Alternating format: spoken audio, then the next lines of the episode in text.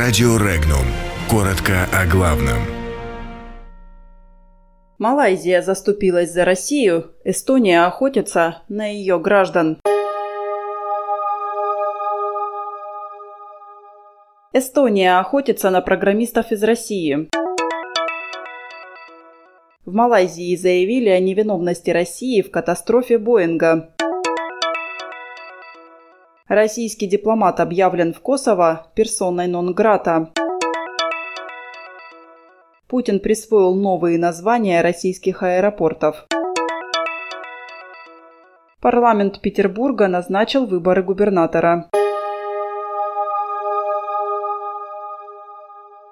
За пятилетний период более 50 тысяч иностранных предпринимателей стали участниками эстонской программы электронного резидентства. Ими же было основано более 6 тысяч фирм и предприятий в Эстонии. В России программой все больше интересуются представители IT-индустрии. Так индивидуально за последние два года в Прибалтийскую республику из России прибыло около 100 человек.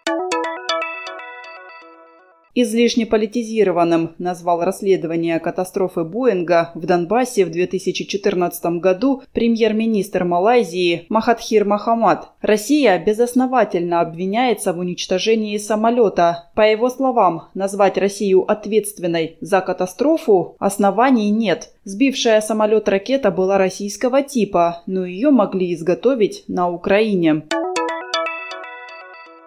Власти Косово объявили сотрудника миссии ООН Михаила Краснощекова, ранее задержанного и избитого местными силовиками, персоной нон-грата. Теперь гражданину России надлежит покинуть территорию Косово. Решение принято из-за действий гражданина России против конституционного строя Косово, общечеловеческих ценностей, мира и стабильности, пояснили власти.